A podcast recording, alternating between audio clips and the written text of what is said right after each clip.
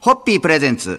看板娘、ホッピーミーナの、ホッピーハッピーバー皆さんこんばんは、ホッピーミーナです。こんばんは、落語家の立川しららです。えー、ミーナさんのはい華麗なる人脈で、この番組はあっと驚くゲストが登場するんですが、えー今夜もですね、で私もかなり緊張しております。歌手として、俳優として幅広く活躍されております、尾藤勲さんです。どうも、えー、はじめまして、えー、長生きをするロックンローラー、尾藤イサオでございます。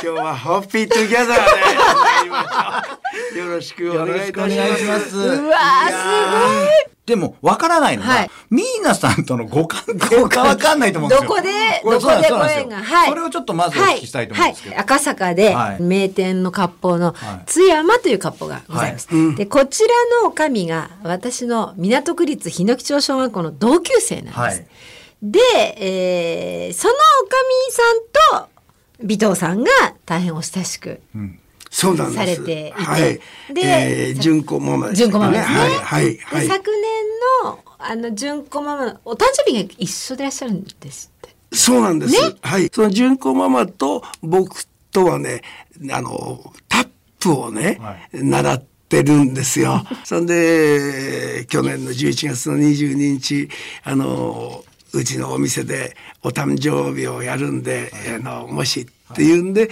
行きまして、ですごいカウンターにね後ろ姿素晴らしい女性がいましてね、でうんいい女がいるななんて思ってね。後ろ姿で。そうそうそれがホッピーのまま。社長だとは思わない。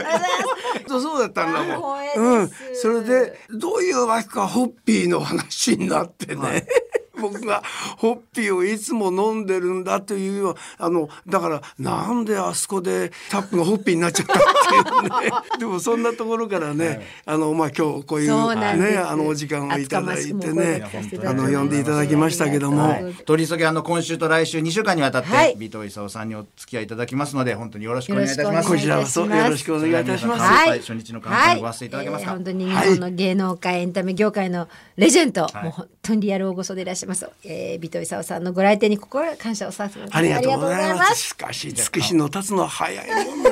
じゃあ乾杯のごわせてお願いいたしホッます。ピーで。はい。それでホはッピー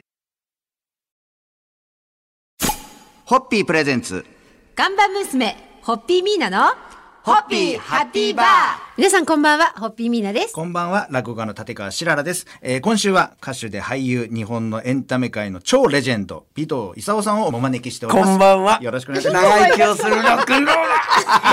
ハッピートゥギャザー。もうね。人生のどこから切っても中身の濃いお話が聞けそうでワクワクするんですけど、実はお父様がはい落語家だったそうで、いや、あのね、落語家じゃなくて、寄せ芸人は寄せ芸人なんですけども、色物の方で、あ。の、百面相をやってたんですよ。そのお父様が、尾藤さんが3歳の時にはい。お亡くなりになって、はい。そして尾藤さんご自身も10歳にして芸事の世界に飛び込まれるという。そうなんです。まあ、うちの兄貴が、あの、百面相でずっと仕事している、その仕事場の、あの、場に、曲芸の師匠で、鏡小鉄という、あ大神楽の、大神楽の、はい、師匠がいて、それで、まあ、うちは兄弟がね、多かったんですよ。それで、もしよかったら、曲芸やらせればいいじゃないか。これは師匠のとこ行けば、そこから学校も行かしていただいて、でで俺が行くからって言ったらまあそしたらもう学校は行かないでいいわ。勉強はしないでいいわ。その代わり曲芸はもちろんあのやるんですけども、学校の勉強はできないんですけどもあのナイフを投げたりお皿を投げるのがねもう2ヶ月ぐらいで覚えちゃって。あの、お皿をとにかく投げ始めたら、この地明かりでやるのとね、違って、やっぱり夜ですからスポットライトになっちゃって、お皿をパッと投げ始めたらもうどこへ行っちゃったか分かんなくて、そのお皿取りに客席の方行って 転がってくのをまたそれ持ってきてまたまた正面来てまた投げてまたお皿とか言ってそれがすごい受けたのよ。子供がそういうことやってるっていうのはやっぱりう受けたんでしょうね。そうですね可愛らしくてね、ええ貴重なお話私10歳の頃の、は尾藤勲少年を想像しちゃって可愛いだろうなってお皿追っかけてってるんだとか思って それで頭がいっぱいでした。いっぱいでした。え本当にいや本今日本当に貴重なね話を。ねえ、はいありがとうございます。まだまだ聞きたいところですが。はい、ホッピーで。はい。では、あの、本当に、ビトイと伊沢さんの素晴らしいルーツに乾杯を注ぎます。ホッピートギャラで。ホッピートギャラーずホッピープレゼンツ。看板娘、ホッピーミーナの、ホッピーハッピーバー。皆さんこんばんは、ホッピーミーナです。こんばんは、落語の立川しららです。えー今週はあ歌手で俳優、ビタオ勲さんをお招きしております。ビタオ勲さん、今日もよろしくお願いいたします。お願いいたします皆さんこんばんは長生きをするロックンローラー尾藤勲でございますよろしくホッピートギャラーでいきましょうで、今日はですね、尾藤さんといえば、やっぱり、日本で巻き起こったロカビリーブームの立役者のお一人ですから、やっぱ、曲芸師とロカビリー、なかなかこれ接点が思い浮かばないんですけれども、ロカビリーっていうものにこう、進んでいかれたんですか、あのー歌がはい。やっぱり好きだったんですよね。それでまあララジオもちろんラジオから聞くのないですから、まあ師匠のところから外にお使いに行って、表歩いていましたら「Where is my baby left me? What a funny place to dwell」なんていうそのプレスリーの「ハートブレイクホテル」っていうのが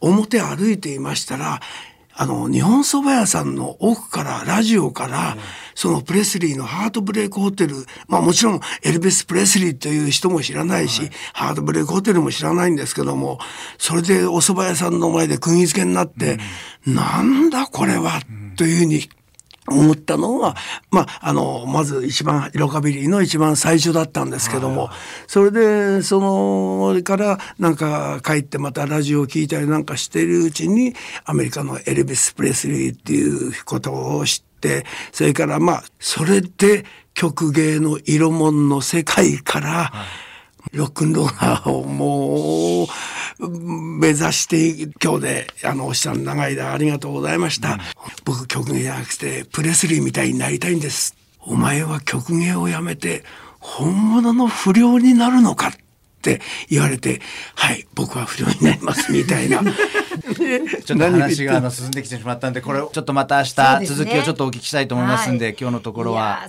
すごいですね、その掴まれ方が。はい。本当に一瞬で、ガッあとそうです心を掴まれたのが。そうですもうだって今日こうしてそれで皆さんとお話できるのもプレスリーがいなきゃないんだもんおーすごいプレスリーがいなきゃいないっていうところに僕関われると思わなかった私も私もすごい嬉しかった。はい、乾杯します。はい。いやもうじゃあプレスリーさんに乾杯です。ホッピーギャでいい。ホッピー的なホッピーホッピープレゼンツ。看板娘、ホッピーミーナの、ホッピーハッピーバー皆さんこんばんは、ホッピーミーナです。こんばんは、落語家の立川しららです。えー今週は歌手で俳優、尾藤イサオさんをお招きしております。今日もよろしくお願いいたします。こんばんは長生きをするロックンローラー尾藤イサオでございますどうぞ Happy Together いや、もう、この、ご挨拶を聞くともうその瞬間でもうものすごい幸せな気分になりますね。いや、でもあの、そはいのアメリカに憧れて、その、最後の1年はなんかアメリカ国内を巡業する一座に参加して渡米されたっていうお話も、なんかちょっと。それは曲芸のあれですか？そうです。はいあの、はい。ジャパニーズスペクタクラーっていうね、はいあの、一行ですから、えー、30何人いたかな、約1年アメリカに行ったんですよ。はいところが、アイゼンハワーが日本へ来るって言ったらとんでもないっていうんで、安保なで投石事件があって、結局、えーボストンのナイトクラブのショーが全部キャンセルになっちゃったんですよ。その時のあのアメリカの興行師が、えーどういうわけかあのカナダにウィニペークっていうところがありましてね、そこになんか知り合いがいたらしくてカナダのウィニペークへ来てやり始めてそんで2ヶ月ぐらい経ったらなんか普通のあのワシントン DC のキャバレーで。そうするとその夜その日に入ってその日にあの曲芸やってお金を700円だ800円いただいてありがとうございましたってっていう。でそういうんでやってるうちそれこそそのアイゼンハワーの投石事件もほとぼりは冷めてきて、あの60年の12月のクリスマスパーティーの時にあのダイナ・ショアっていう黄色いリボンかな。タンタンタンタタンタンタンタタタンタンタラランダン。タンタンタンタタンタンタラランバッテンバッテンバッテンブーバッテンバッテンバッテンブーなんていうね、はい。もう大ヒットソングがあって、うん、それで僕らはねそのダイナショアショーにもねゲストで、えー読んでいただいてみたいな、えーことがありましてね。まあ今考えてみると、えー芸は身を助けるじゃないけども。なるほど。うん。素晴らしい。なんかそれでははい。もうなんか24時間聞きて伺いたいですけど。ッピートギャザー、ホッピーホッピーホッピープレゼンツ。